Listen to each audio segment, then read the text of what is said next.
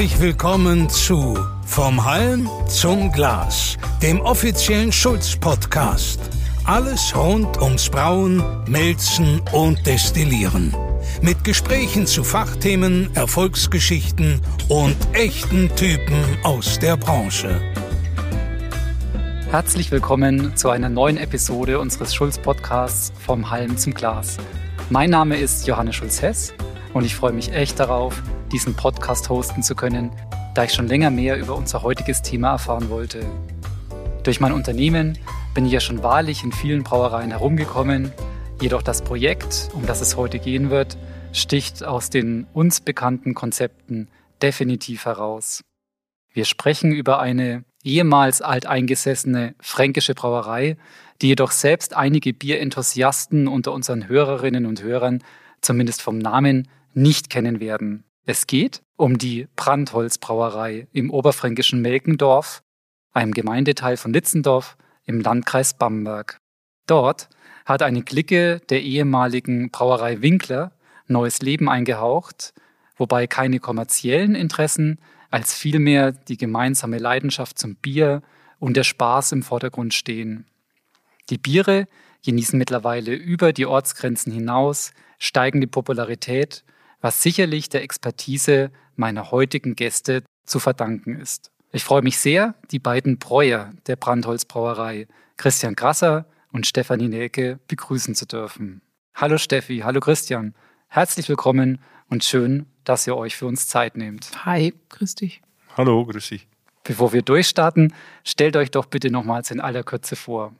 Mein Name ist Steffi Nelke. Ich lebe in Bamberg, bin 42 Jahre alt und arbeite hauptberuflich selbstständig als Designerin und habe auf zweiten Berufsweg quasi das Brauen nochmal für mich entdeckt und bin seit einem Jahr bei der Brandholzbrauerei mit an Bord. Ja, super. Ich denke, auf deine Leidenschaft kommen wir sicherlich später nochmal zum Sprechen. Und Christian?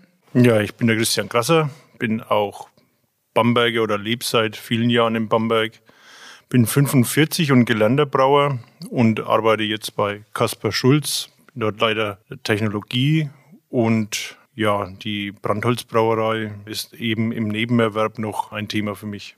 Nun hat ja die Region Bamberg mit knapp 70 Brauereien die höchste Brauereidichte der Welt zu bieten.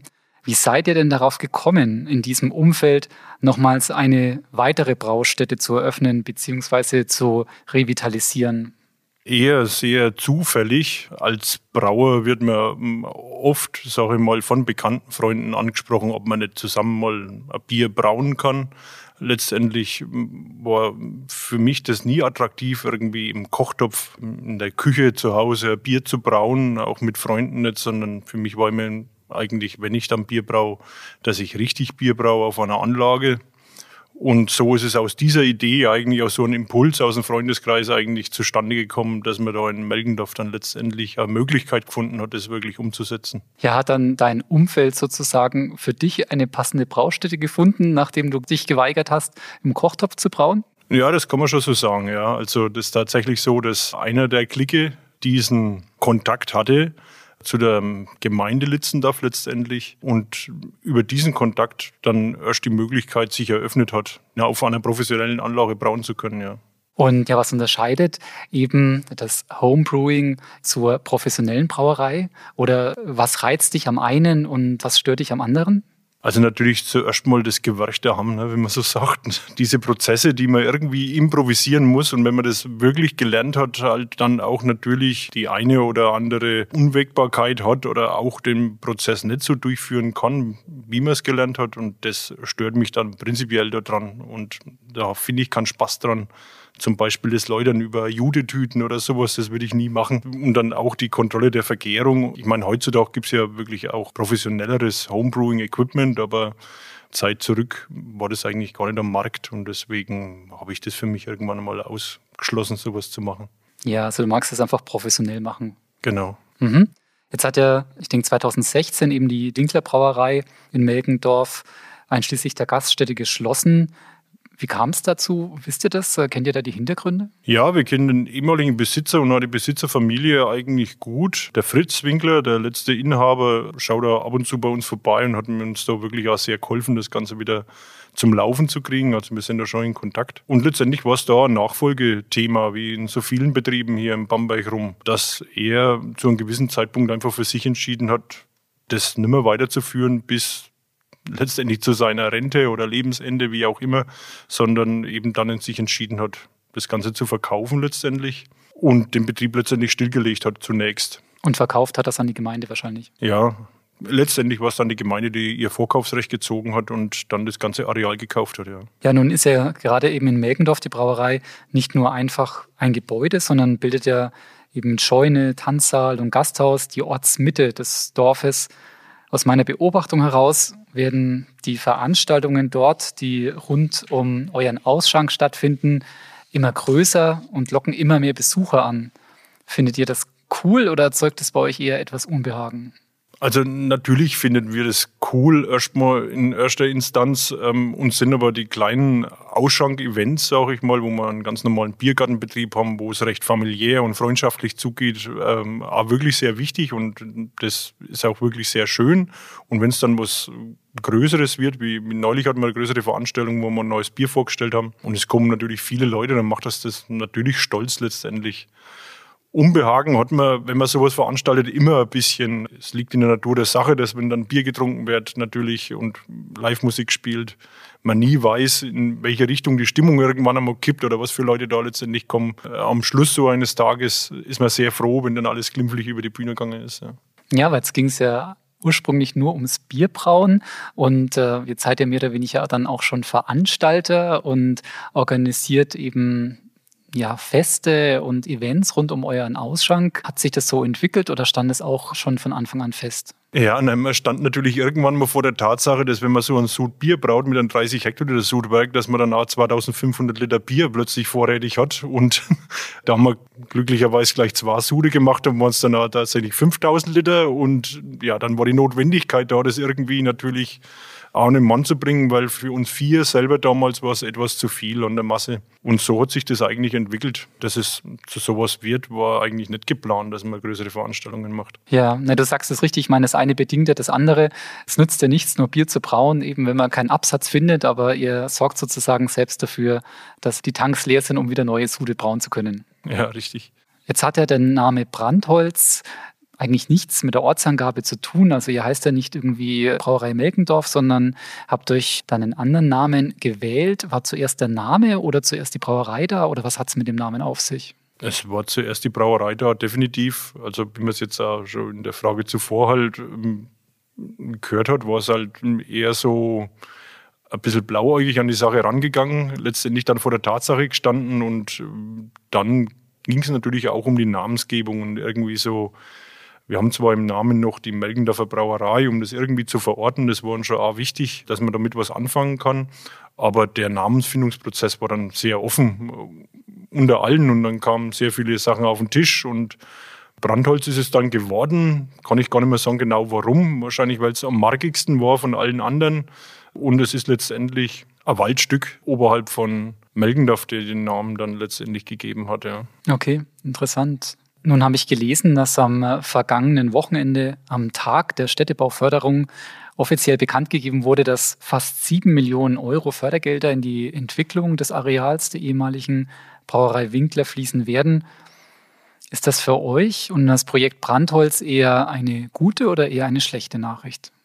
Da sind wir uns auch noch unschlüssig. Also prinzipiell freut uns das natürlich erstmal sehr für dieses Objekt, auch für die Ortschaft.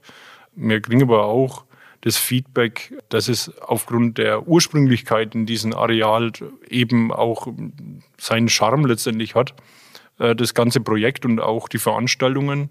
Und dass, wenn jetzt hier natürlich investiert wird im großen Umfang, sich dieser Charakter natürlich irgendwie verändern wird. Und das kann sowohl natürlich gut als auch für einen anderen Teil, sage ich mal, der Besucher auch was sein, was negativ ist. Aber also ich prinzipiell finde es jetzt erstmal positiv, weil das natürlich ein wahnsinniger Zuspruch ist, auch vom Freistaat, der die Notwendigkeit oder auch den Wunsch der, der Bürger da berücksichtigt und sehr hoch honoriert letztendlich mit diesem Zuschuss.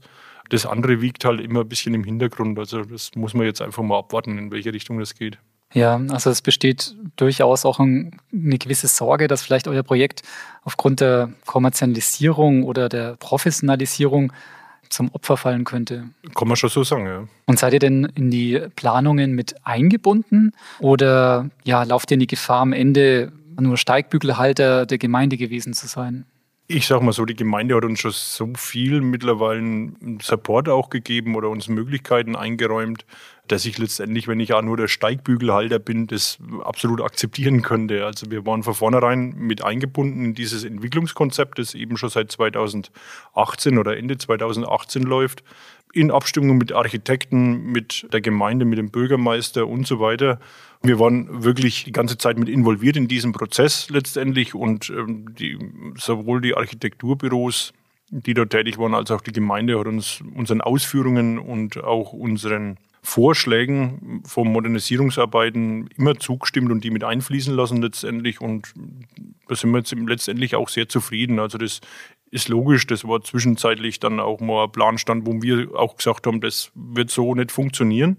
Aus technischen Gründen teilweise, weil Platz letztendlich gefehlt hat und da ist man immer drauf eingegangen und hat es eigentlich schon unsere Expertise genutzt und aber auch äh, unterstützt letztendlich unsere Ideen jetzt zu diesem Projektabschluss letztendlich oder es ist ja jetzt eigentlich ein Projektstart erst einmal, es ist eine Studie und die wird jetzt umgesetzt und wenn die so umgesetzt wird, dann ist da sehr viel eingeflossen, was wir da eingebracht haben.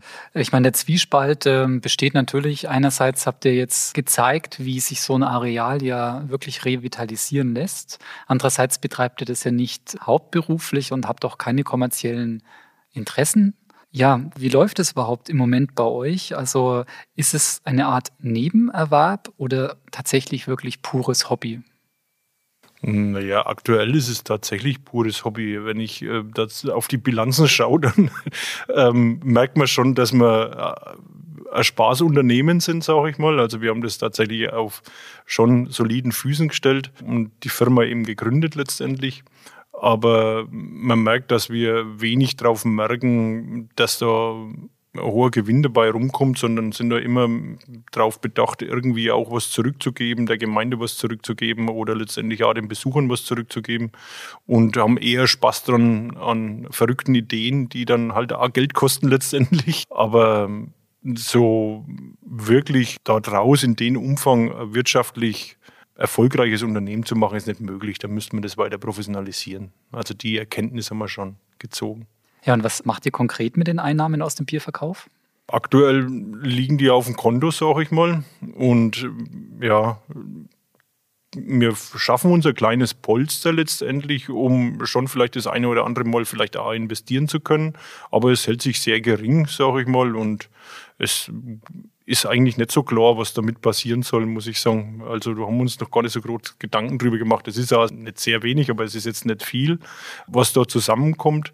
Und man merkt da jede Investition, ich habe da auch mitgelernt, dass so eine Brauerei wirklich als wirtschaftlichen Betrieb zu führen gar nicht so einfach ist. Also allein zum Beispiel die 5-Liter-Dosen einzukaufen, das schrumpft dann schon wieder unser Budget immens, weil halt da auf einmal eine große Summe zusammenkommt. Und ich meine, das ist täglich Brot für jede Brauerei. Das macht man sich gar nicht so bewusst. Also das war für mich auch so ein Ausrufezeichen, dass es gar nicht so einfach ist.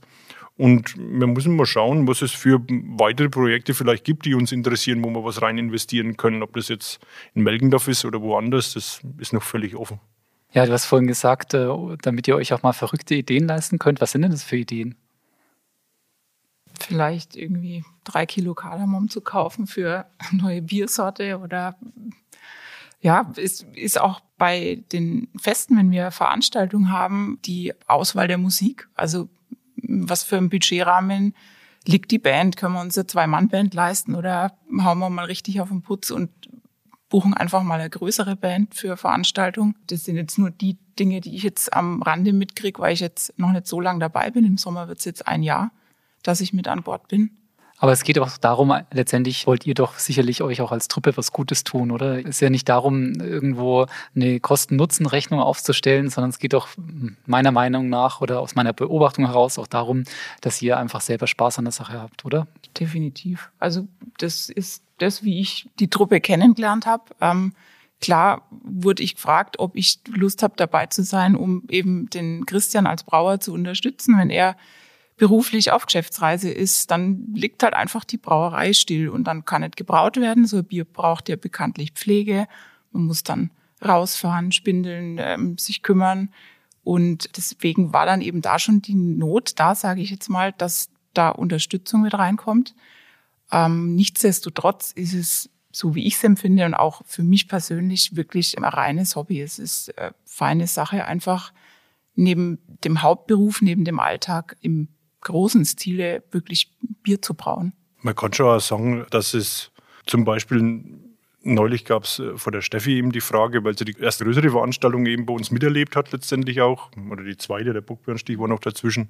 Sie sagt, wie mache ich das jetzt, wenn meine Eltern kommen und was muss ich denn dann da zahlen oder was, was geht denn da in die Kasse zum Beispiel? Und dann muss man das erstmal klarstellen, dass so eine Veranstaltung hauptsächlich dafür da ist, auch Freunde, Verwandte, Bekannte, alle irgendwie auch mit Freibier zu versorgen, was irgendwie geht. Also so Veranstaltungen sind einfach auch dafür da, letztendlich Spaß dran zu haben und äh, ähm, ja, letztendlich Bier zu verschenken und einfach eine gute Zeit dort zu haben während dieser Veranstaltungen oder einfach so. Und das muss man da, weil das der Steffi gar nicht so bewusst war, dass das bei uns so läuft, einmal klarziehen, dass man gesagt hat, pass auf, also das muss immer Spaß machen und der Spaß muss immer im Vordergrund stehen. Und da werden wir sicher nicht irgendwie auf ein Seidler Bier oder was merken. Und das ist auch immer was, was wir uns selber manchmal zurufen, wenn es zu verbissen wird in irgendeiner Diskussion, wie wir was machen. Oder geht es natürlich auch drin, das müsste man machen und das müsste man so machen. Und dann ist aber Gott sei Dank einer immer vor allen fünf dabei, der sagt, halt, stopp, äh, wir müssen gar nichts. Es ist weiterhin der Spaß im Vordergrund und der muss es auch bleiben. Und wenn es anders wird, dann läuft es in die verkehrte Richtung. Ja, klasse. Jetzt habt ihr schon angesprochen, ihr seid ja eben neben euch beiden, sind noch drei weitere Kumpels bei dem Projekt mit dabei. Wie habt ihr euch denn die ähm, Aufgaben aufgeteilt? Also klar, ihr beide seid für die Bierkompetenz zuständig und was machen eure Kollegen? Es ist tatsächlich so, dass sich das so gegeben hat letztendlich. Also wir sind alles Handwerksmeister letztendlich, was schon mal sehr hilft und da findet jeder natürlich sein Aufgabengebiet. Also Tobias ist Elektromeister, der ist dann schon klar, um was er sich kümmert. Er hat aber ein wahnsinniges Talent, was das Marketing angeht. Steffi sagt, das ist unser Markenbotschafter. Und äh, der Ringo ist letztendlich Bauingenieur, der sich natürlich auch immer und überall in so ein Gebäude einbringen kann, das ist auch klar. Und der Hanni ist Schlotfegermeister und aber wegen so ein Allround-Talent, der kann einfach handwerklich sehr viel und eignet sich auch, was Bier machen, sage ich mal, und die ganzen Arbeiten darum angeht, viel an und kann einfach überall mal mit reinspringen. So hat sich das ganz automatisch ergeben letztendlich, ja. Neugierig sind sie alle. Also auch die, die mit Bier irgendwie jetzt nichts zu tun hatten oder hauptberuflich. Es werden immer Fragen gestellt, wie geht jetzt das, warum ist es so und können eigentlich die anderen auch schon einen Haufen Aufgaben übernehmen. Das ist eine coole Zusammenarbeit. Ja, und ihr bindet wahrscheinlich ja trotzdem eure Kollegen dann auch ein, wenn sie gebraucht werden. Ich weiß es nicht, vielleicht beim Fässerfüllen oder bei anderen Aktivitäten. Definitiv. Es ergibt sich eigentlich automatisch, dass beim Fässerfüllen eigentlich ich, der Hanni, die Steffi meistens am Fassfüller stehen und am Saubermachen sind, die anderen beiden schenken aus. Also man versucht natürlich immer so Arbeiten dann damit zu verbinden, dass man aber Öffentlichkeitsarbeit macht letztendlich oder halt die Möglichkeit schafft, dass die Dorfgemeinschaft zusammenkommt, ein Bier trinkt. Also das ist immer gekoppelt. Wenn wir irgendwie in der Brauerei Tätigkeiten haben, dann ist auch immer die Tür offen und dann gibt es Bier. Und da muss ich ja auch noch drum kümmern natürlich. Ja, ich kann mir auch gut vorstellen, dass es äh, letztendlich erhaltet ihr ja auch ein, ein, tolles Feedback. Also sei es von äh, eben den Bierenthusiasten, eben von den Einheimischen im Ort. Könnt ihr davon zehren? Ist es auch das, was euch so antreibt, weshalb ihr auch so viel Spaß und Freude an dem Projekt habt? Definitiv. Also von meiner Seite aus, und denke ich, kann ich auch für die anderen sprechen, ist es genau das, was uns antreibt letztendlich, weil vor der ersten Minuten an irgendwie die Dorfgemeinschaft interessiert ist und es einfach honoriert. Und es ist so einfach irgendwie, also so, wenn man halt mal auf die Schulter geklopft wird und sagt, Mensch, super, dass ihr das macht oder so, das bringt viel mehr wie, wie, wie alles andere. Also da sind wir wieder dabei, wirtschaftlicher Erfolg, ja, nein. Das andere überwiegt definitiv. Ich fahre einfach auch saugern raus. Also ich wohne hier in Bamberg, mitten in der Innenstadt bin aber aufgewachsen in einer Kleinstadt hinter Nürnberg und mir hat dieses Dorfleben, sage ich jetzt mal, einfach wirklich gefehlt in den letzten Jahren. Ähm, wir haben keinen Garten, nichts, wo ich mal raus kann. Und jetzt einfach sagen zu können, ich fahre jetzt mal raus nach Melkendorf und dann ist schon irgendwie die Nachbarin mit einem Stück Kuchen da. Das ist einfach sauschön. Ich bin da wirklich super aufgenommen worden auch und eine tolle Zeit. Ja, super. Also es ist so auch deine Wohlfühl-Oase Absolut, sozusagen. ja. Ja. Jetzt ähm, trotzdem noch mal ganz kurz auf die äh, kommerziellen Hintergründe zu sprechen. Ich meine, ihr seid jetzt mit der Gemeinde ja stark verwoben, eben als Brauerei. Müsst ihr dort ähm, Miete oder Pacht bezahlen oder beteiligt sich die Gemeinde auch irgendwo an eurem Projekt oder ist es komplett eigenständig?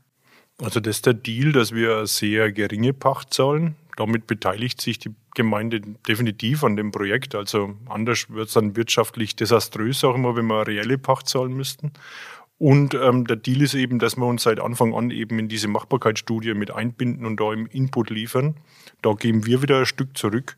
Und so ist das eine Kombination, die für beide Seiten gut passt, weil natürlich auch die Gemeinde versteht, dass wenn das leer stehen würde und gar nichts passieren würde, auch nicht die Sache nicht besser machen würde. Letztendlich ist sie da uns sehr entgegengekommen und verlangt wirklich nur eine geringe Pacht, aber ist uns auch wichtig, dass sie die verlangt und wir haben sie auch letztendlich an unseren Gewinnen beteiligt. Letztendlich, also was übrig bleibt, ist dann praktisch eine Gewinnbeteiligung der Gemeinde noch mit eingeplant. Mhm. Ja, kommen wir wieder eher auf das Emotionale zurück. Jetzt äh, fahrt ihr ja ein komplett anderes Konzept, natürlich als eben die ehemalige Familie Winkler. Finden da Vergleiche statt, bis dahingehend irgendwie, ob jetzt früher das Bier anders oder besser oder schlechter war oder akzeptiert es jeder, dass ihr einfach das anders macht, als es davor gemacht wurde? Komischerweise war das nie eine Diskussion. Also ich habe mir da natürlich auch Gedanken drüber gemacht, in welche Richtung wollen wir den brauen. Ich meine, ich kannte das Bier persönlich nur sehr am Rande. Der Hanni, der dabei ist, der kannte das besser. Und da ging am Anfang schon die Überlegung, wie kriegen wir das Bier so hin? Aber ich gesagt, das können wir gleich vergessen. Also das werden wir nicht hinkriegen und da, da fallen wir sicher auf die Schnauze, wenn wir das versuchen. Deswegen machen wir es lieber gleich ganz anders. Und das hat eigentlich gefruchtet, aber man wusste ja dann auch nicht, was dabei rumkommt. Das kann ja trotzdem verglichen werden. Aber tatsächlich wüsste ich keinen einzigen Kommentar, der irgendwie darauf abzielt, so irgendwie früher war es besser, früher war es schlechter. Überhaupt kein Kommentar dazu, muss ich sagen. Verwundert mich selber. Ja, und auch keine Anregungen, dass ihr sagt, ja, irgendwie früher gab es dann noch die Sorte, die müsst ihr jetzt auch machen oder nichts nee, dergleichen. Ja. Gar nicht, nee. Okay. Es gab auch nur eine, muss man sagen. ja, jetzt, ähm, jetzt seid ihr beide Brauer. Jedoch äh, könnten eure Wege dorthin ja nicht unterschiedlicher sein. Steffi, du hast es vorhin ja schon auch eben äh, in der Vorstellung kurz angesprochen, eher Spätberufene. Was um alles in der Welt hat dich bewogen, nochmals vor einigen Jahren eine Ausbildung als Brauer und Melzerin durchzuziehen? Also die Antwort ist kurz, eigentlich die Liebe zum Bier. Wenn man fast 20 Jahre im Beruf feststeckt und man kennt es ja selber, man hat oft äh, Situationen, wo man denkt, oh, eigentlich, ich möchte mal was anderes machen viele machen es dann nicht. Bei mir war es eigentlich sehr schnelle Entscheidung. Also es war so, wie gesagt, ich habe schon fast 20 Jahre im Agenturbusiness gearbeitet, also als Designerin und Artdirektorin. Als dann in Bamberg, ich glaube, es war 2018, gab es die Bamberger Bierwoche. Der Stefan Krusche, auch eine Werbeagentur in Bamberg, inspiriert aus USA, hat die Bamberger Bierwoche veranstaltet. Und da waren eben Verkostungen, Brauereiführungen und auch Braukurse. Und da kam ich zuerst zu meiner ersten professionellen Bierverkostung in Bamberg, habe dann eine weitere Veranstaltung gebucht, was mir echt Spaß gemacht hat und habe in einer kleinen Brauerei im Hopfengarten in Bamberg einen Braukurs gemacht und stand dann so da und habe mir gedacht, boah, ey, das wäre eine wahnsinnige Sache, wenn das so mein Berufsalltag wäre, statt halt immer eine Agentur und Druck und auf Knopfdruck kreativ sein und Wochenend oder spät arbeiten. Und das war einfach so ein gemütlicher Tag. Das war so eine innere Ruhe an dem Tag, dass ich mir dann gedacht habe, wieso mache ich es nicht einfach? Und habe dann, ich glaube, zwei Wochen später den Uwe Steinmetz aus dem Sternler, der hat ja gerade das Sternler neu gebaut, angesprochen. Sag ich, Mensch, Uwe, brauchst nicht noch einen Azubi? Ja, so, ja, könnte ich schon gebrauchen. Und dann habe ich einfach meinen Job gekündigt und habe gesagt, pass auf, ich fange an. Und wenn das ernst gemeint ist, dann machen wir das. Ich habe richtig Lust. Ja, Wahnsinn. Aber also gehen wir trotzdem noch mal einen Schritt zurück. Irgendwo muss ja trotzdem bei dir schon äh, davor die Leidenschaft zum Bier da gewesen sein. Sonst hätte dich das ja nicht so angefixt wahrscheinlich. Ja, ja, klar. Also Bier getrunken habe ich mein Leben gern. Also ich war nie der Weintrinker, auch Cocktail, Prosecco und so, alles gar, überhaupt nicht mein Ding. Also Bierleidenschaft war schon immer da. Nur habe ich dann den Bierbotschafter dann gemacht vor der Ausbildung ob mir das wirklich gefällt und um so ein bisschen tiefer in die Materie einzusteigen. Und da war es halt auch einfach um mich geschehen. Mhm. Also ich habe dann ähm, eine Woche in Düsseldorf, war ähm, über die Bierbegeisterung dieser Bierbotschafter. Und dann zu sehen, dass die Bierbranche oder Bierbrauen eigentlich auch ein wahnsinnig kreativer Job ist. Also ich habe als Designer oder wenn ich jetzt irgendwie was Visuelles erschaffe, ich habe vier Grundfarben, Rot, Gelb, Grün, Blau und daraus kann ich eigentlich alle Farben mischen und ähm, kann eigentlich unendlich kreieren. Und genauso war es beim Bier. Ich habe dann halt gemerkt, okay, ich habe auch hier vier Zutaten und äh, es ist unendlich, was hier passieren kann. Habe dann eben gemerkt, es gibt nicht bloß ein helles ein Pilz und ein Weizen, sondern es gibt Sauerbiere, es gibt äh, Stouts, es gibt ähm, ja, auch verrückte Sachen und war super begeistert, weil mir alles wirklich gut geschmeckt hat. Und dann war ich natürlich neugierig und wollte unbedingt loslegen. Es war mir aber wichtig, dass ich die Ausbildung mache. Klar stand dann im Raum Bierbotschafter, Biersommelier. Aber fand ich für mich irgendwie nicht den richtigen Weg, dass ich jetzt sage, okay, ich mache jetzt zwei Wochen den Sommelier und erzähle dann den Leuten was vom Bier ich wollte das Bier wirklich verstehen und habe dann gesagt, okay, ich mache keine zwei Wochen, sondern zwei Jahre.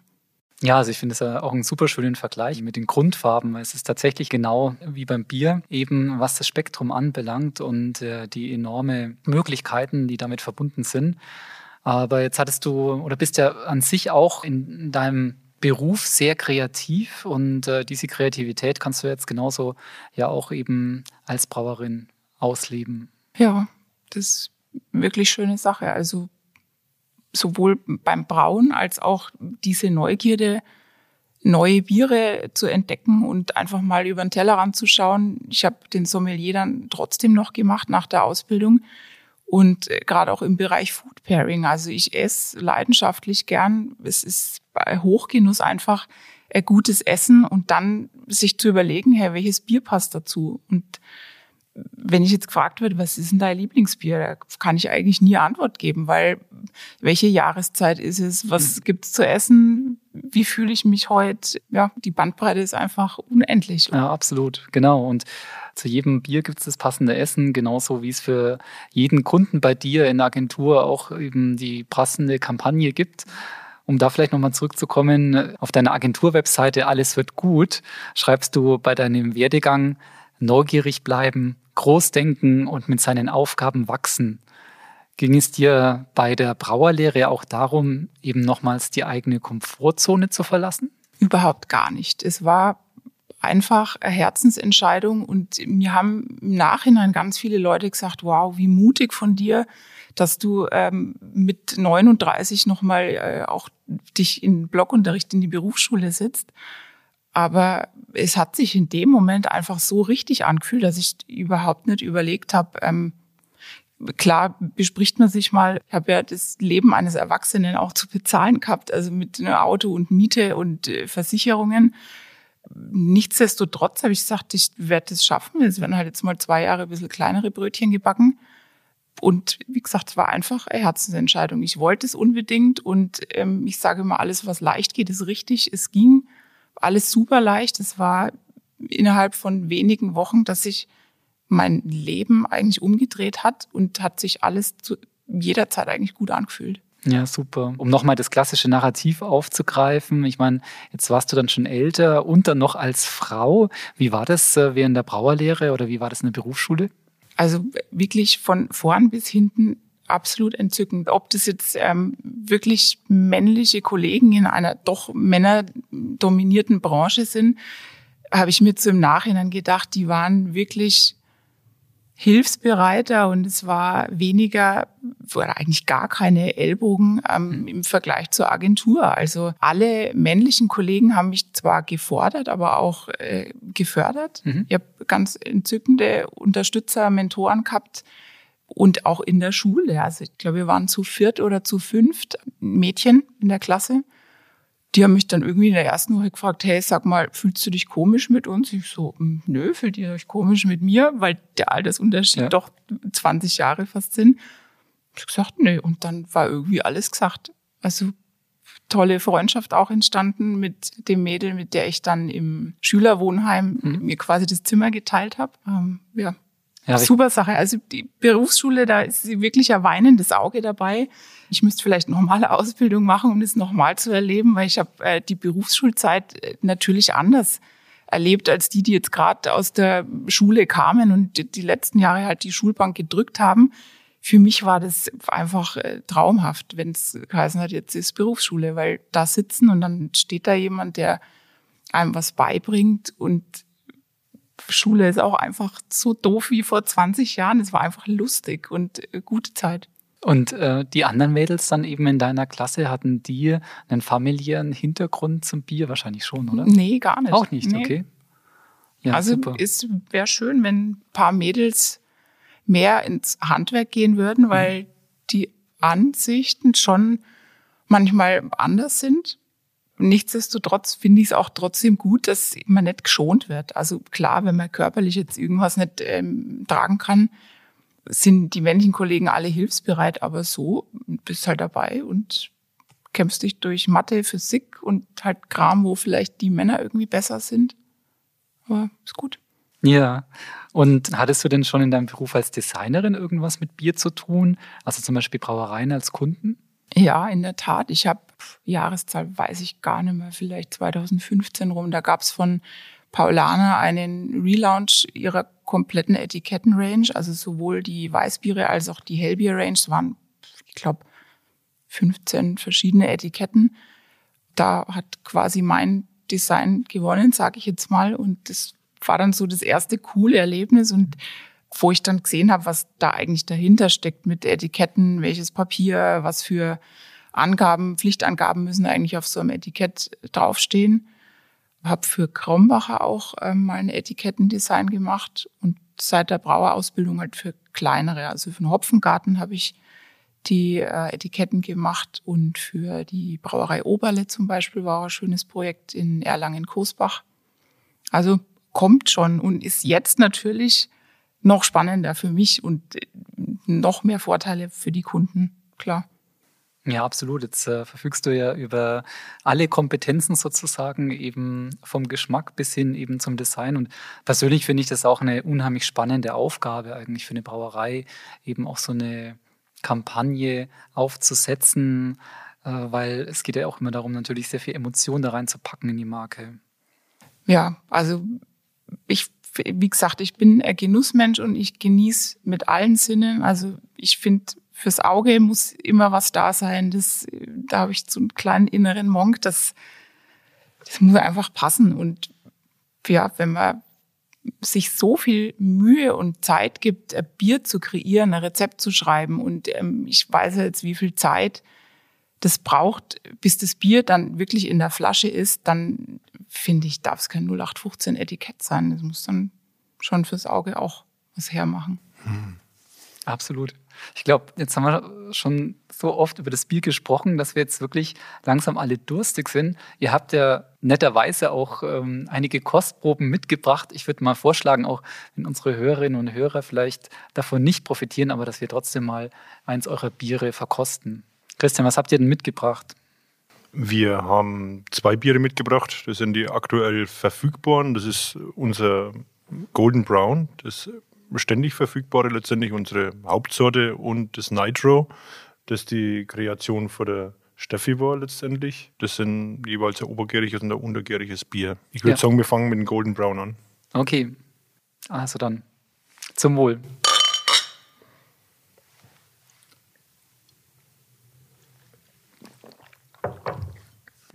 Prima.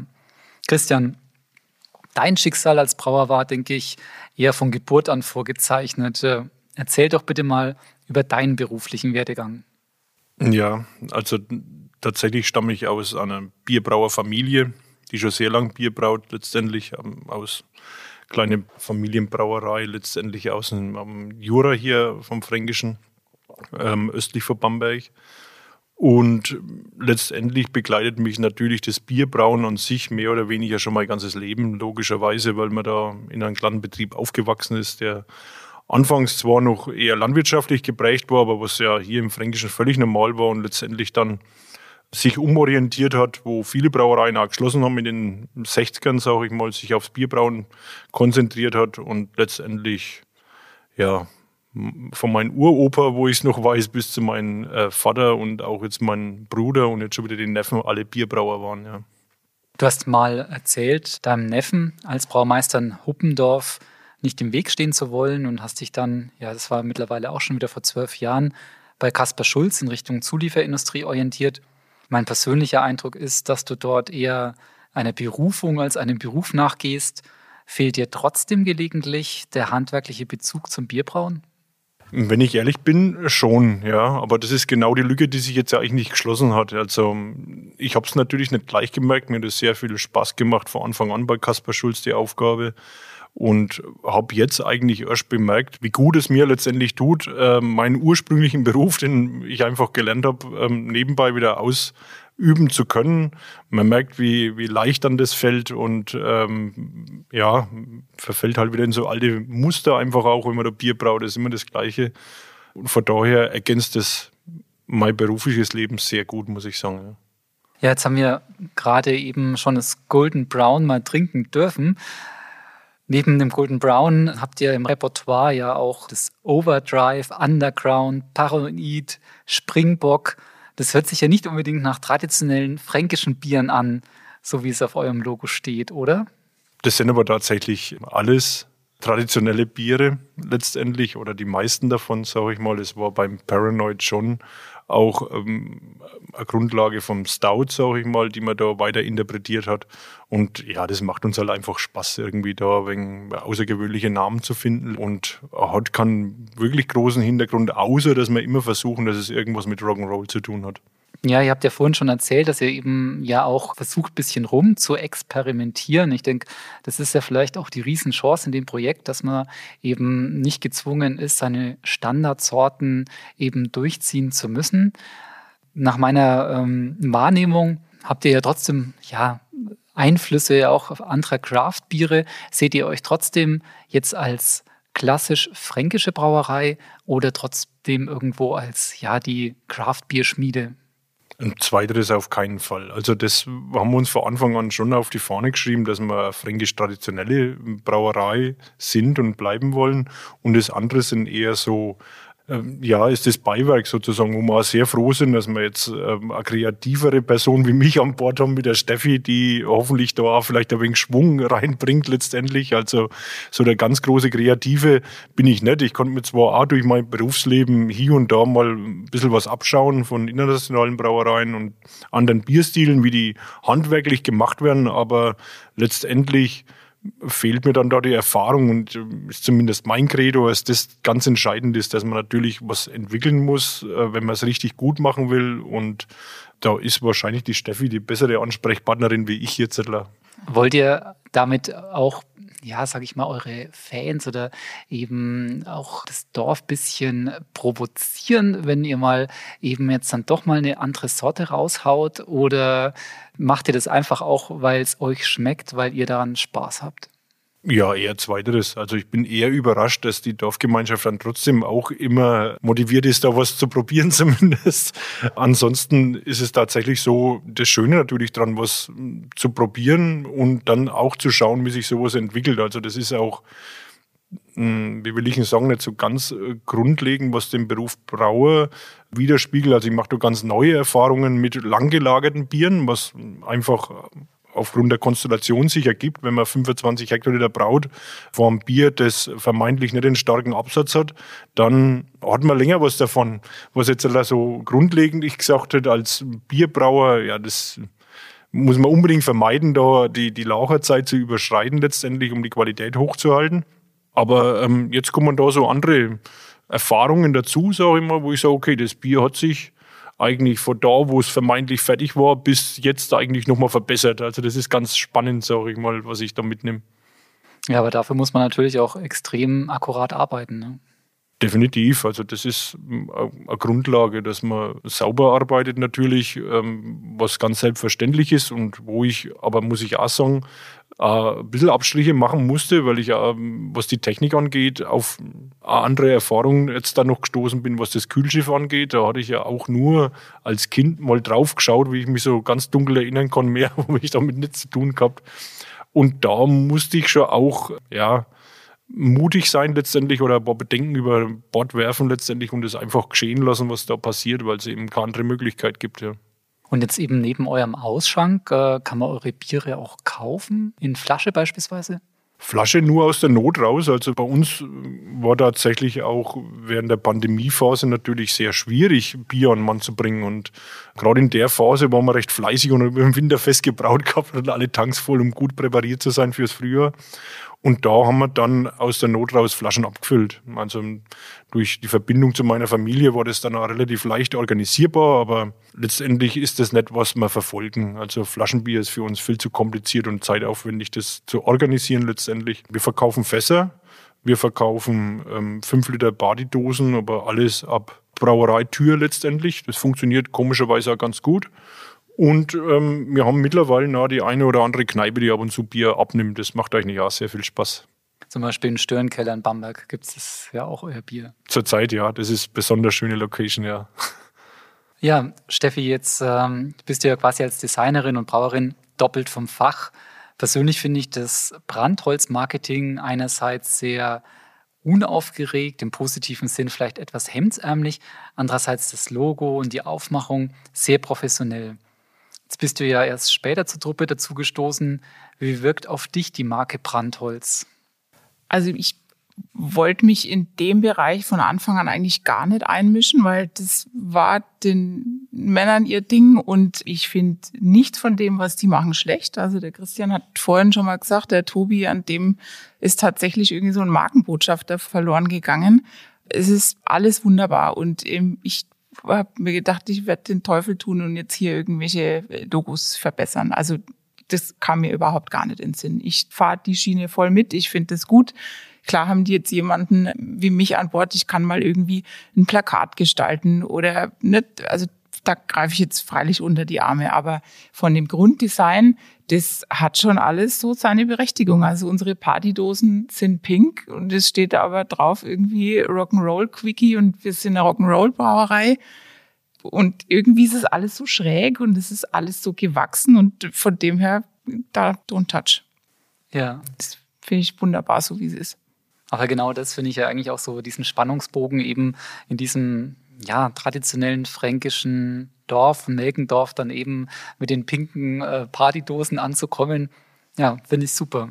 Christian, du hast es ja schon vorhin angesprochen. Äh, Du hattest ein gewisses Equipment, was du eben zum Brauen vorgefunden hattest. Es war ja sicherlich auch nicht mehr unmittelbar das Neueste, als ihr gestartet seid. Habt ihr ja da viel erneuern müssen oder war es doch noch in einem Zustand, wo ihr sagt, ihr könnt ja sofort eigentlich loslegen? Ja, also es war so, dass das ganze Equipment in einem sehr guten Zustand noch war. Es waren natürlich ein paar Sachen, die sich drehen, zum Beispiel der Pumpe, die man dann nach zwei Jahren oder drei Jahren Standzeit natürlich mal revidieren muss. Aber alles in einem Rahmen, wo ich gesagt habe, und es war ja eigentlich auch der Stadtschuss, der Bürgermeister hat uns damals eingeladen und gesagt, er weiß überhaupt nicht, ähm, ob man da überhaupt brauen kann, ob, müsste man sich halt mal anschauen. Und das war eigentlich innerhalb der ersten zwei, drei Stunden, wo ich da durchgelaufen bin, klar, dass das überhaupt kein Problem ist. Also war sehr gut im Schuss. Ja, und erzähl vielleicht nochmal kurz über die Brautechnik. Äh, Kühlschiff hattest du schon erwähnt, wahrscheinlich auch offene Gärung, oder? Ganz genau, wir haben zwei offene Gärbottiche. Der, der Laucherkeller ist sehr modern schon ausgestattet mit Glibberbodentanks, mit Raumkühlung. Das Sudhaus müsste so um die 1985, 86 rum sein. Also das ist zwar noch direkt befeuert, aber schon in Edelstahl, also auch alles beste Technik, sage ich mal, oder gängige Technik noch sehr viel im Einsatz, wie man sie hier im Fränkischen praktisch überhaupt findet. Ja, der namhafte Hersteller hier hat damals tatsächlich einen Standard geschaffen, dass jeder Brauer praktisch in jedes Brauhaus reingehen kann und sofort beginnen kann. Und so habe ich es auch vorgefunden. Also das war die, die Brautechnik, die ich aus meiner Lehre aus Hubendorf eben kannte und konnte mich da sofort einfinden. Das einzig Neue, wie gesagt, war das neue Alte, war das Kühlschiff. Da musste ich mich rantasten. ansonsten war das eigentlich überhaupt nicht die Frage, dass man darauf Bier brauen kann. Ja, war das äh, Kühlschiff für dich eine Herausforderung? Du hast ja vorhin erzählt, dass du persönlich noch nie damit gearbeitet hattest. Ja, also sich darauf einzulassen. Ich meine, die Anwendung ist äh, vermeintlich einfach, äh, das ist da drauf zu pumpen und zu warten, bis es kalt wird und dann letztendlich anzustellen. Aber dieser heikle Punkt, dass man eine Würze über ja, mehrere Stunden offen stehen lässt, da habe ich schon Nächte gehabt, wo ich schlecht geschlafen habe, muss ich sagen. Ja, Steffi, du äh, hattest äh, deine Ausbildung ja in einer äh, sehr modernen Anlage genossen, sicherlich auch mit sehr viel Automation. Wie ist es jetzt für dich, eben wieder komplett handwerklich zu brauen? Ich hatte richtig Schiss. Also, dass ich da überhaupt äh, irgendwann mal einen Sud allein machen kann, da habe ich gedacht, ne, das, das schaffe ich irgendwie nicht. Weil, wie du schon gesagt hast, es war eine sehr moderne Anlage, auf der ich gelernt habe. Es gab Touchscreens, und dann komme ich nach Melgendorf und es sind halt einfach nur Hebel da und ein paar große Knöpfe. Und ich mir gedacht, okay, was du jetzt? Also ganz oft zugeschaut und klar, die offene Kultur im Brauhaus, wenn gebraut wird, dann stehen halt auch immer ein paar Leute mit im Sudhaus und wollen irgendwie mit in die Pfanne schauen, was ja super ist für die Leute. Ich habe dann aber irgendwann gesagt, also stopp jetzt, ich brauche jetzt einfach zwei Wochen hintereinander den Christian ganz für mich allein ohne Besucher, damit er mir wirklich jeden Schritt erklären kann und jede Frage beobachten kann. Und dann habe ich ihn quasi verfolgt mit Stift und Zettel und mir halt so kleine Kniffs und Tricks, weil er ja die Anlage kannte, alles mitgeschrieben und ähm, ging jetzt eigentlich doch ganz schnell. Also die letzten Sude habe ich schon auch allein brauen können. Also ich glaube, als Backup bin ich jetzt Sehr schon, gut, super. Jetzt also, schon gewappnet. Doch, bin ich sehr froh. Das heißt, die Schrittkette steht dann auf dem Papier. Ja, wenn es irgendwie brennt, dann kann ich mal Notizbücher zücken. so ja, richtig. Ja, Christian, jetzt bist du als langjähriger Serviceleiter von Kasper Schulze genau der richtige Mann, um einer solchen Anlage auch wieder Leben einzuhauchen. Du hast von erzählt, eben klar, neue Pumpe musste her. War ansonsten viel Investitionsaufwand notwendig? Eigentlich nicht, nee. Es ist alles sehr solide äh, gebaut worden und von daher war es eigentlich kaum Investitionsaufwand da, also eher so an Sachen außenrum, sprich Equipment, Fässer und alles, was da drum herum gehört, sage ich mal. Mm, man hat sich ja Hilfe geholt bei den Kollegen, also zum Beispiel der Markus, mein Arbeitskollege, der hat einen Plattenkühler rumstehen gehabt, den er nicht mehr gebraucht. Hat und hat gesagt, ich nehme doch den mit, der ist eigentlich in Ordnung. Und dann hat man sich das so alles ein bisschen so zusammengeholt. Und das war eigentlich wirklich ein, ein super Miteinander. Wir haben teilweise so Übergänge, die es einfach am Markt nicht mehr gibt. Da habe ich dann in Schammelsdorf mal nachgefragt, not der gleich, ja, da habe ich noch was rumliegen und das konnte er haben. Und das war wirklich eigentlich super, also das gleich so ein Gemeinschaftsprojekt geworden ist, wo das die Leute gehört haben oder auch meine Brauerkollegen gehört haben, dass wir da was machen. Und letztendlich, wie gesagt, war es tatsächlich am tatsächlichen Equipment der geringste Investitionsaufwand, was wir da brauchten. Christian, wie viel äh, Sude macht ihr denn überhaupt? Und seid ihr von der Ausstattung, also von der Tankbelegung, eben schon am Limit oder könnte mehr gehen? Es könnte mehr gehen. Also die Brauerei ist ausgelegt auf 2000 Hektoliter im Jahr. Also was, was man so prinzipiell brauen könnte, eben gegeben durch die zwei Gärbottiche, die da sind, durch die Tankausstattung. Und wir sind natürlich noch weit unten am Limit. Also wir machen so durchschnittlich am Sud im Monat, sage ich mal. Und ja, wir hatten schon mal ein stärkeres Jahr vor der Pandemie, wo man dann tatsächlich, glaube ich, mal 16 Sude waren. Dann ist es jetzt wieder wegen runtergekommen. Mal schauen, was das Jahr geht. Aber wäre schön, wenn wir mal irgendwann so 20 Sude machen könnten, vielleicht im Jahr, wäre natürlich ein toller Erfolg. Ja, aber jetzt ist es ja mit dem eigentlichen Brauereiequipment nicht getan in der Brauerei hast es ja schon angesprochen, man braucht eben Fässer, man braucht äh, Partydosen, man braucht einen Sonnenschirm und Biertischkanituren. War das alles vorhanden oder musstet ihr da auch investieren? Wenig. Also wir sind jetzt nicht so professionell ausgestattet, was das angeht. Garnituren waren tatsächlich noch vorhanden. Es waren noch ein paar Fässer vorhanden, aber wir haben schnell gemerkt, dass wir da an unsere Grenzen kommen, dass es viel zu wenige sind. Haben dann da schon kräftig einkauft. Garnituren hat teilweise sogar dann auch die Gemeinde noch ein paar dazu gekauft für uns, weil sie die, wenn man sich schön reden will, auch mal für andere Veranstaltungen braucht. Man muss ganz klar sagen, dass die für uns zur Verfügung stehen. Da waren die uns sehr wohlwollend gegenübergestanden. Ansonsten hat es nicht so viel gebraucht. Halt immer wieder so Kleinigkeiten, die wir uns halt gönnen, wie mal ein Zelt, das man einfach braucht für einen Ausschank und so Sachen. Das kauft man halt dann, wenn man es braucht letztendlich. Das ist eben das Schöne daran, dass wir da nicht viel überlegen müssen. Wenn wir was brauchen, dann kaufen wir es, weil wir lieber reinvestieren, bevor wir es irgendwie verprassen, das Geld. Ja, naja, aber da kommt immer eins zum anderen dazu, denke ich, aber da trotzdem auch nochmal auf Vertrieb und Marketing sprechen zu kommen. Gibt es da auch Überlegungen, wie ihr, sag ich mal, euer Vertriebskonzept ausweiten könntet oder eben auch das Marketing? Also ähm, wenn es äh, vertriebliche ähm, Ideen gibt, dann sind es Spinnereien. Das kann ich nicht ernst nehmen, muss ich sagen. Entschuldigung an die anderen.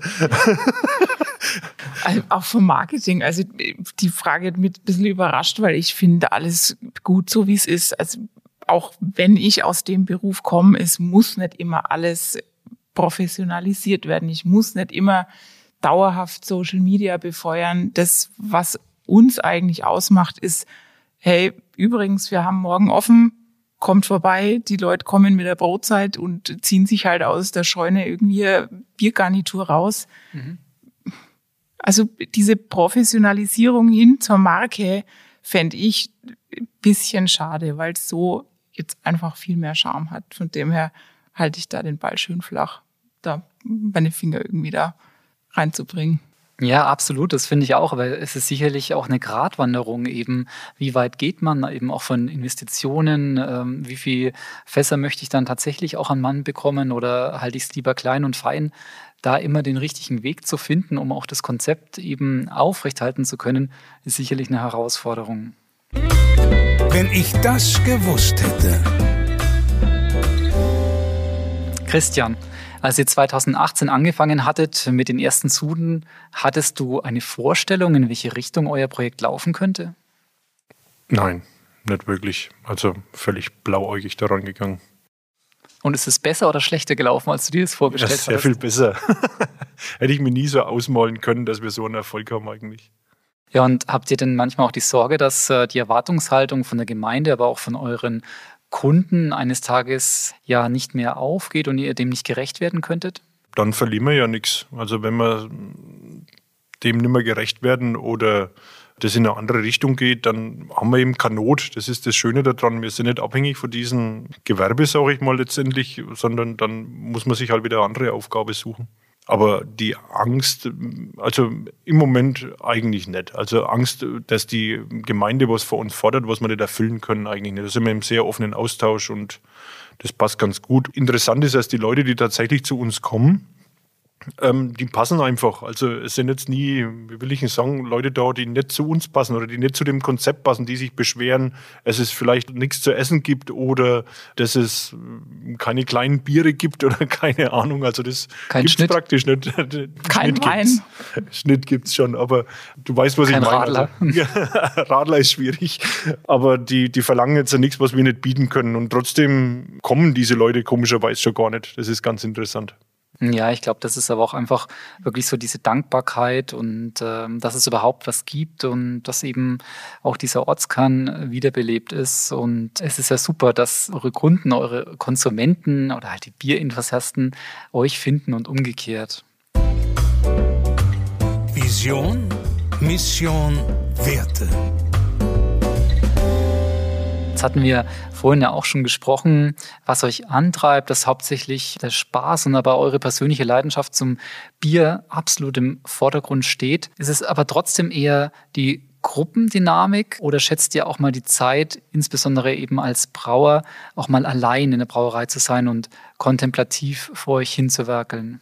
Also gerade für mich, ich habe am Freitag alleine gebraut. Der Christian war unterwegs und das war ein super Tag. Also es ist fast wie eine Meditation. Mhm. Ich da ganz in Ruhe mittags ins Brauhaus kommen und äh, Zeit habe, das vorzubereiten. Und das ist halt gerade das, was ich meine, der Unterschied zu diesem doch schnellen Agenturbusiness, dass ich da einfach ankomme und ziehe meine Gummistiefel an und dann zwei Stunden später riecht's halt und ne, wenn wir einmeischen und da werden irgendwie ganz andere Sinne angesprochen und dann hat man natürlich während des Brauprozesses Wartezeiten und sich dann da einfach ans Fenster zu sitzen und rauszuschauen auf dem Wald oben ist, ist einfach wunderbar.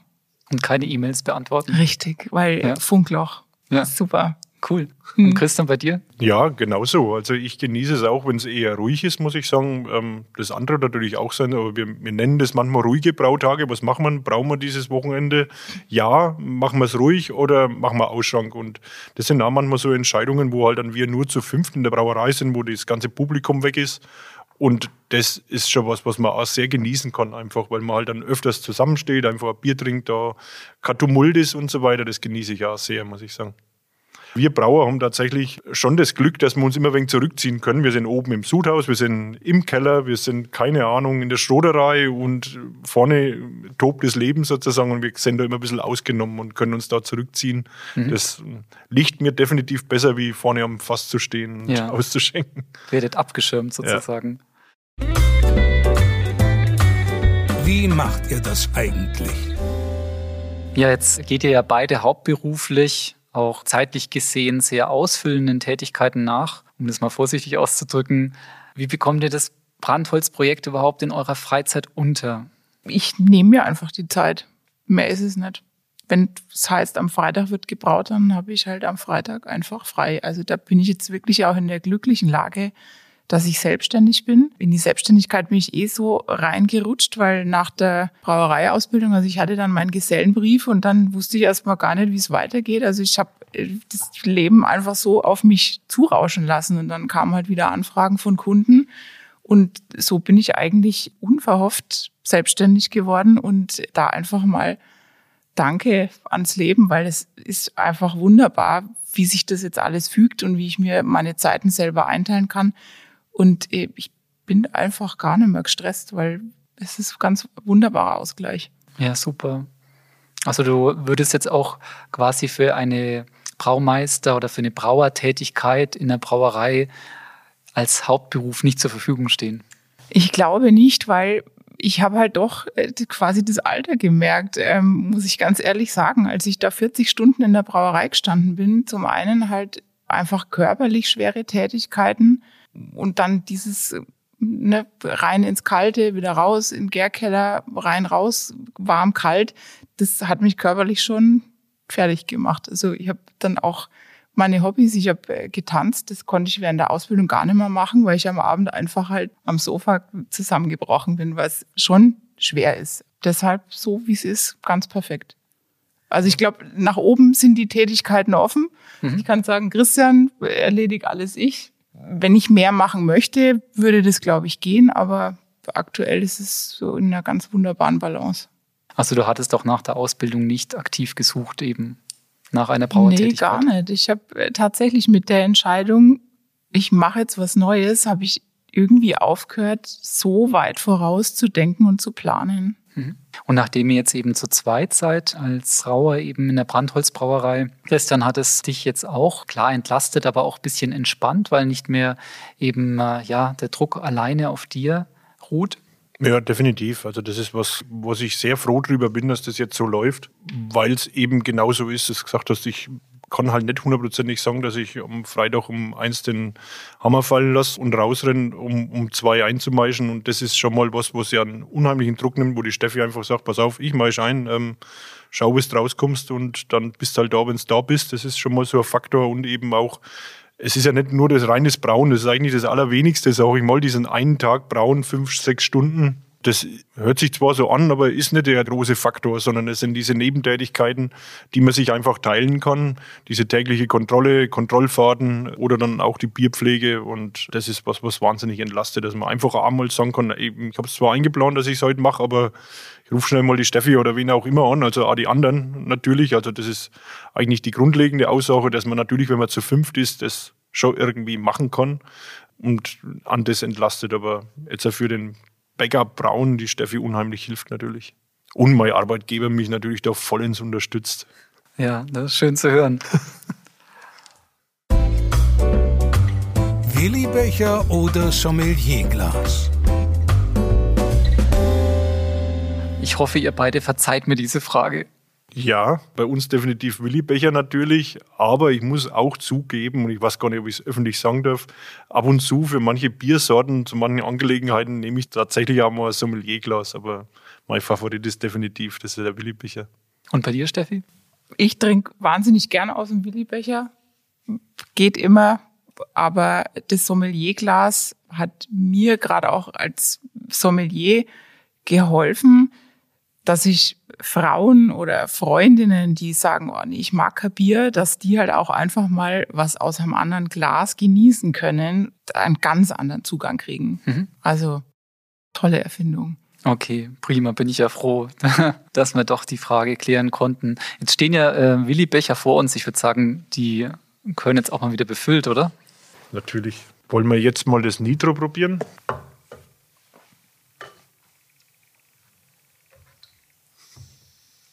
Also zum Wohl. Zum Wohl. Prost. Das Bier heißt jetzt Nitro. Mhm. Und was hat es damit auf sich? Das ist sicherlich keine Standardsorte. Äh, nee.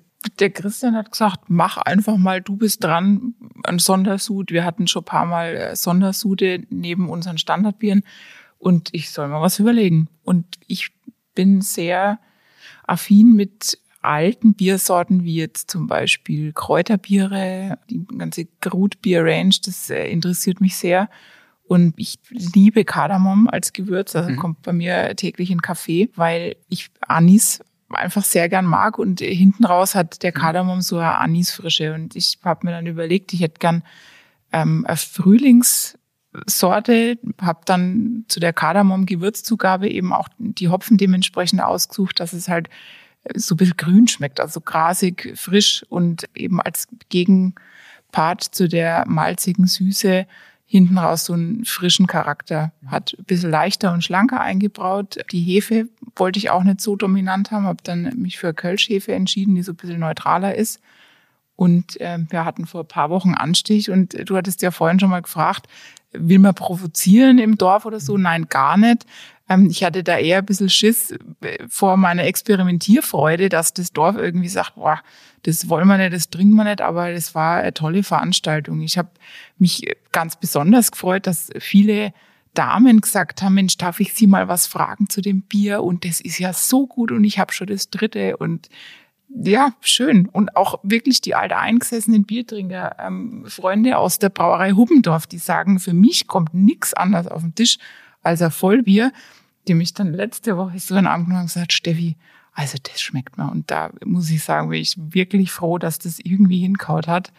Und der Sondersud, äh, den werden wir schaffen im Sommer. Ja, ganz mhm. bestimmt. Also ich finde, dass das Kardamom ja so eine richtig lang anhaltende Frische mhm. einfach im, auch im, im Mund und im Abgang ermöglicht. Ähm, also ich finde es super.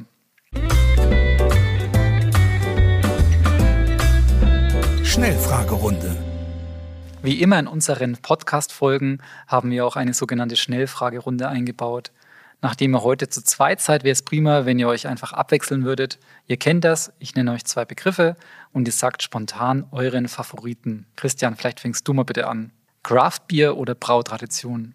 Brautradition. Ja, da sind wir vorhin ja schon drauf eingegangen. Steffi, Form oder Funktion? Funktion. Kühlschiff oder Whirlpool?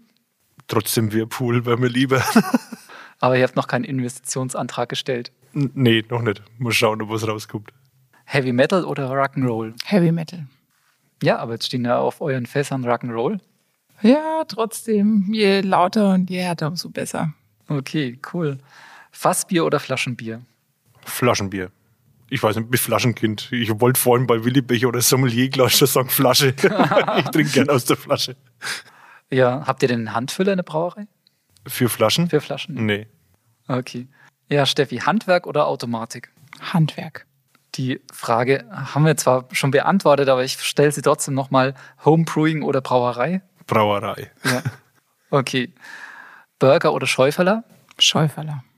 Habt ihr eigentlich auch gelegentlich, äh, hast du es auch angesprochen, dass es nicht verlangt wird, aber bietet ihr trotzdem euren Kunden oder im Ort auch was zu essen an? Ja, zu größeren Veranstaltungen dann schon oder halt auch mal ausgewählten Veranstaltungen holen wir uns schon ab und zu mal einen Foodtruck. Da haben wir zwei, drei Freunde mittlerweile, die da mal vorbeischauen. Oder Feuerwehr, Gesangsverein, Fußball, schmeißt den Grill an und dann gibt es was vom Grill. Ja, und letzte Frage, Christian, Bier brauen oder Bier trinken? Boah, die Kombination ist das allerbeste, eigentlich, muss ich sagen. Ähm, kann ich mich nicht entscheiden. Nee, ganz klar. Wenn man für beides Kompetenzen hat, ist es umso besser. Ja, wie zum Ende eines jeden Podcasts interessiert mich abschließend immer auch ein Blick in die Zukunft.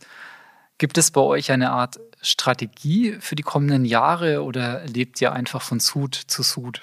Wir leben eher von Sud zu Sud. Es gibt zwar im Hintergrund schon, was ich vorhin gesagt habe, Spinnereien, die man ab und zu mal wieder diskutiert, wo es hingehen könnte, was man machen könnte, aber das ist noch so unkonkret, dass man tatsächlich äh, von Sud zu Sud leben. Ich meine, die Entwicklung, die jetzt da stattfindet, wird vielleicht das schon in eine andere Richtung lenken. Also je nachdem, was da jetzt rauskommt, wenn das alles mal umgesetzt wird, werden wir uns sicher entscheiden müssen. Ja. Ja, ich gehe aber mal davon aus, dass noch ein bisschen Zeit ins Land streichen wird, bis die Bauarbeiten rund um euer Brauhaus beginnen werden. Gibt es denn hier schon Pläne auch, ob das alte Equipment erhalten bleibt oder kommt dort eine komplett neue Brauerei oder Brautechnik zum Einsatz? Nee, über die Brautechnik diskutiert man eigentlich nicht. Es ist das Areal, das erneuert wird. Die Brauerei an sich braucht hier und da natürlich Investitionen. Da sprechen wir über Kühlmaschinen, Luftversorgung. Brauereitechnik wird sicher so bleiben. Also alles, was in dieses Projekt einfließt, dreht sich eigentlich um Gebäudlichkeiten und Anlagen außenrum. Und die Brauerei wird so bleiben, wie sie ist. Und geht man dann auch davon aus, dass ihr auch bleiben werdet? Ja, im Moment. Und wir haben das auch offen gesagt. Und das war schon auch ein Diskussionspunkt, wo die Gemeinde uns schon gefragt hat, ob sie auf uns zählen kann letztendlich, ob man uns das vorstellen kann. Und es muss letztendlich ähm, ein Betreiber machen. Also es ist ja da auch eine kleine Gaststätte geplant und das zu trennen würde nie funktionieren. Also da war uns ganz klar, dass wenn sowas passiert oder initiiert wird, dass wir da weitermachen werden. Mhm. Ja, ich kann mir trotzdem vorstellen, dass halt auch immer der Gedanke an die Kommerzialisierung sehr nahe liegt. Also es hat auch eine Gaststätte, einen Tanzsaal. Man könnte das ja auch eben ganz groß aufziehen, aber die Gemeinde ist demnach da auch äh, eher relativ bescheiden, oder? Ja, also das war natürlich was, was wir in die Waagschale werfen mussten, wenn wir gesagt haben, okay, was stellt ihr euch vor? Wollt ihr hier an sieben Tagesbetrieb? Das können wir sicher nicht machen, dann sind wir raus, ganz klar. Aber da hat man auch ganz klar signalisiert, nee, es ist wichtig, dass dieser Mittelpunkt im Dorf erhalten bleibt und natürlich vielleicht das mit einer Kneipe noch weiter belebt wird oder bereichert wird letztendlich, aber es soll weiterhin in einem eher geringen oder, oder ja, kleinen Rahmen bleiben letztendlich. Wirklich ein Ort, wo sich Leute, manchmal mehr oder weniger Leute treffen, um ja einfach Zeit miteinander zu verbringen. Und falls es dann doch anders kommen sollte, könntet ihr euch vorstellen, ja, einfach weiterzuziehen, sich das nächste stillgelegte Brauhaus zu suchen und dort denselben Prozess wie in Melgendorf anzustoßen? Oder bleibt Brandholz in Melgendorf verortet? Also, ich könnte mir tatsächlich vorstellen, aus der Erfahrung raus, es fällt mir schwer natürlich zu sagen, ähm, wir ziehen vom Melgendorf weg. Also vielleicht mehr so wenn es gar nicht anders geht, kann ich mir schon vorstellen, das nochmal woanders zu starten, weil es einfach einen wahnsinnigen Spaß gemacht hat und noch macht.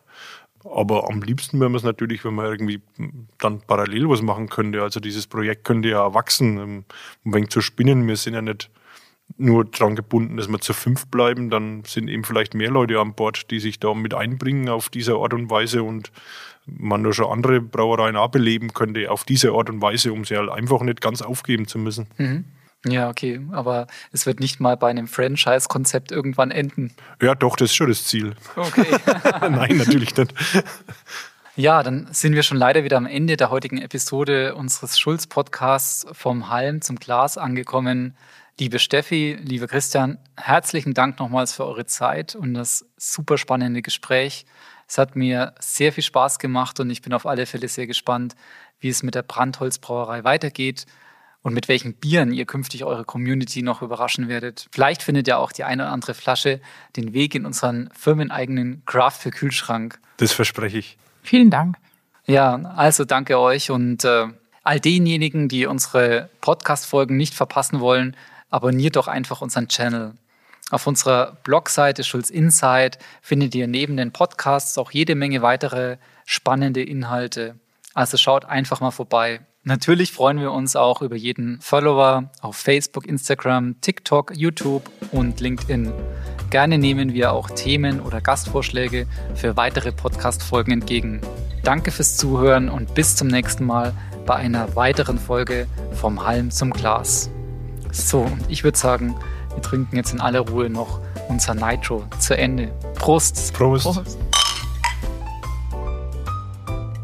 Alles rund ums Brauen, Melzen und Destillieren.